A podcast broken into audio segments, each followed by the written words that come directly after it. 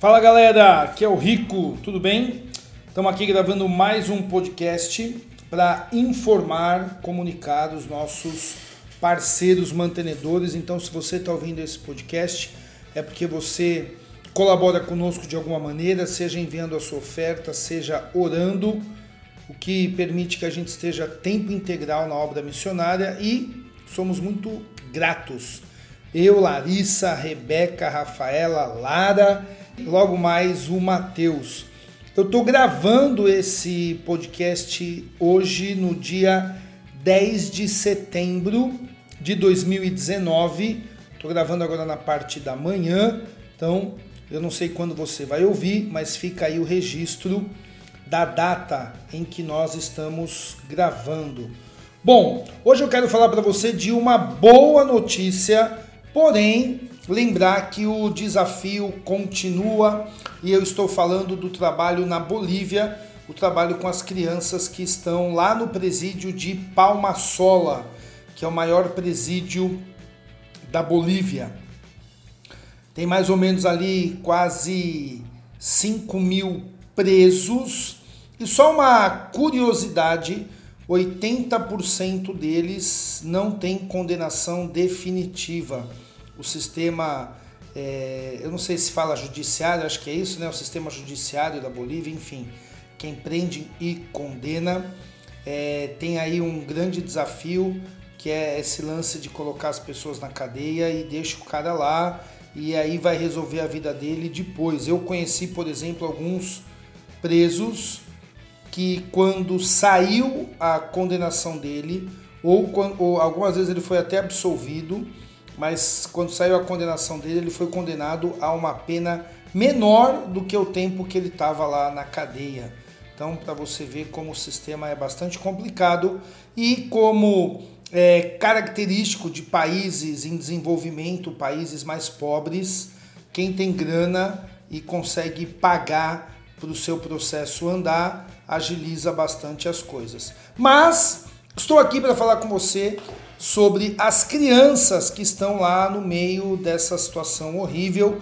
Quando a gente começou, quando a gente conheceu o presídio de Palmasola e começamos a atuar com as crianças, foi aquele grande choque porque tinham quase 500 crianças, mais ou menos, nunca teve um número certo, mas tinha mais ou menos umas 500 crianças vivendo ali em dois pavilhões. O pavilhão que chama PC4, que é o pavilhão dos homens, e o PC2, que é o pavilhão das mulheres. No pavilhão das mulheres ficavam só as mulheres e as crianças, os seus filhos, e no pavilhão dos homens ficava é, a família inteira, então ficavam os homens. Dificilmente tinha ali um homem com sozinho com os seus filhos.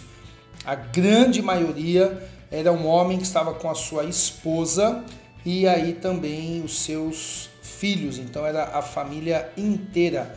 De lá para cá muita coisa mudou e o governo foi tirando muitas crianças, especialmente por um fato horrível. Ah, quando eu falo de lá para cá, deixa eu pensar aqui, eu estou falando de mais ou menos 2013, 2014, que foi quando a gente conheceu lá o presídio. Mas em julho de 2016, a gente teve um. Desculpa, julho de 2017, teve um fato horrível, que foi uma criança de 8 anos que foi abusada por um preso. E aí, e só que isso foi para a mídia, e aí o pessoal foi para cima, e aí o governo então começou a retirar as crianças.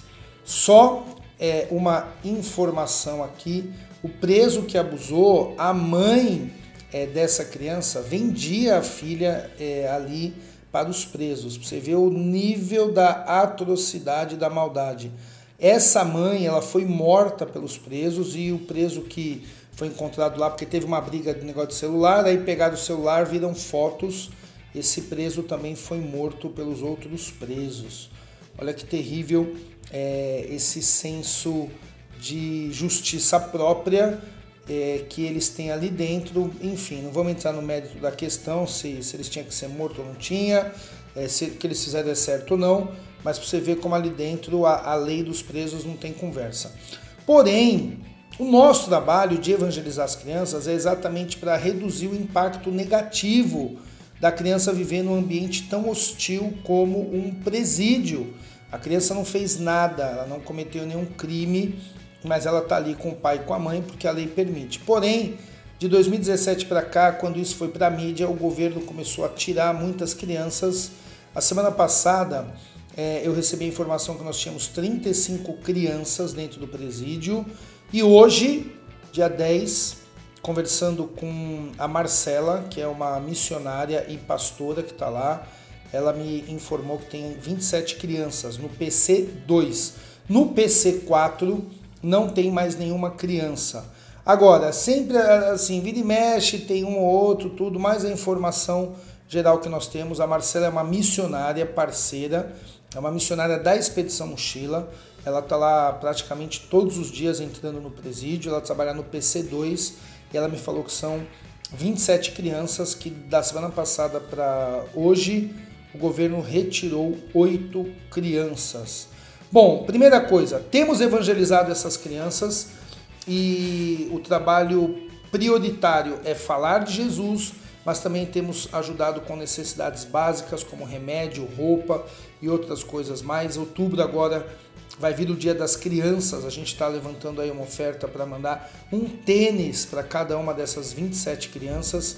Elas têm entre 2 e 6 anos de idade e, segundo a Marcela, esse a Marcela é boliviana, tá? Essa, essa é uma necessidade ali da criançada. Ela tá vendo lá um custo é, menor comprar no atacado, então a gente vai mandar um tênis para cada criança. Então continuamos é, apoiando o trabalho de evangelizar essas crianças lá através da Marcela. Então, são 27 crianças que é bem menos do que as 500 que tínhamos antes, porém ainda tem 27 crianças ali que precisam ouvir do evangelho. Agora, é uma boa notícia que tem reduzido o número de crianças, com certeza é uma boa notícia, mas o grande desafio segue porque muitas dessas crianças elas vão para casa de tio, tia, é, avós, amigo e elas ficam em uma situação de risco igual ou pior do que na cadeia. Eu sempre disse, talvez você já tenha ouvido eu falar sobre isso, que na cadeia é ruim, mas fora da cadeia poderia ser pior. Não é que na cadeia é bom, não, a cadeia é ruim.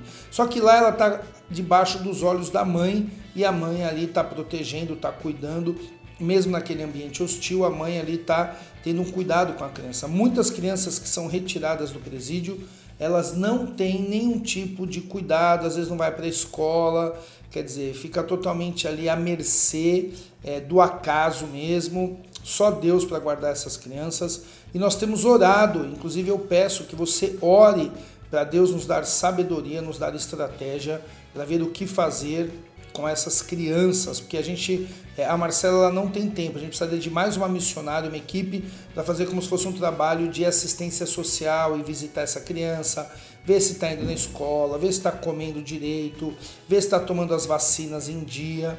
Então precisamos aí de uma estratégia e também de obreiros. Então é boa a notícia que tem reduzido o número de crianças dentro do presídio, mas o desafio é, vai para o outro lado, que é a criançada na rua.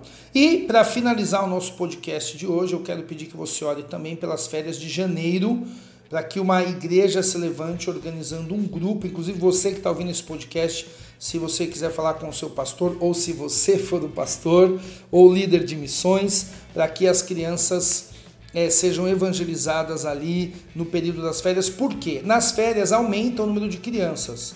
Então, ali entre dezembro e janeiro, chega a quase 100 o número de crianças, tanto no PC2 como no PC4, porque aí o governo permite, o governo libera neste período de férias.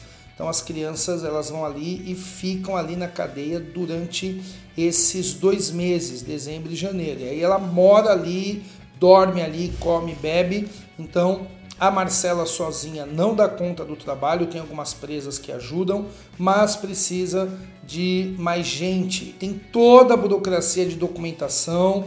Nós tivemos uma, uma igreja que foi agora e teve problema, não conseguiu entrar no presídio porque é, os guardas resolveram empacar. Na verdade, eles queriam grana, queriam propina, só que a gente não ia dar, obviamente, e aí não autorizaram. Então precisamos orar para que Deus levante uma equipe para ir nas férias e continuar orando para que essa equipe possa entrar no presídio e evangelizar as crianças. É isso, esse é o podcast de hoje que você se está ouvindo. Eu quero agradecer por esse tempinho que você para para ouvir as nossas informações, nossas notícias.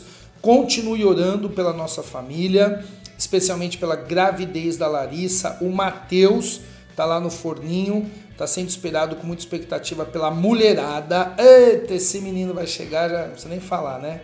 Vai ser mimado. É, mas ore pela gravidez da Larissa, ore também pela Beca, pela Rafa e pela Lara. Nossas três filhas estão crescendo aí é, em graça, em sabedoria, e a Beca já está aí quase uma adolescente, pré-adolescente. Temos orado muito por, nossas filhas. É, continue ofertando. Nós ainda temos como única fonte de renda as ofertas voluntárias e espontâneas que os nossos mantenedores nos enviam. Então, temos aí alguns outros projetos que vai nos ajudar com sustento, mas é coisa médio e longo prazo. Então, você que manda sua oferta para a gente, como a gente sempre fala, não importa o valor, importa sim a, a sua é, é, é manter ela mês a mês. Então você manter ela todo mês para a gente, isso é muito importante. Essa ainda é a nossa única fonte de renda, da qual somos extremamente gratos a Deus. É um privilégio enorme poder servir na obra missionária e eu espero que você também é, veja como um privilégio de ofertar para a obra missionária. Não de ofertar para a nossa família especificamente, mas para a obra missionária. Deus abençoe, valeu, forte abraço, até mais.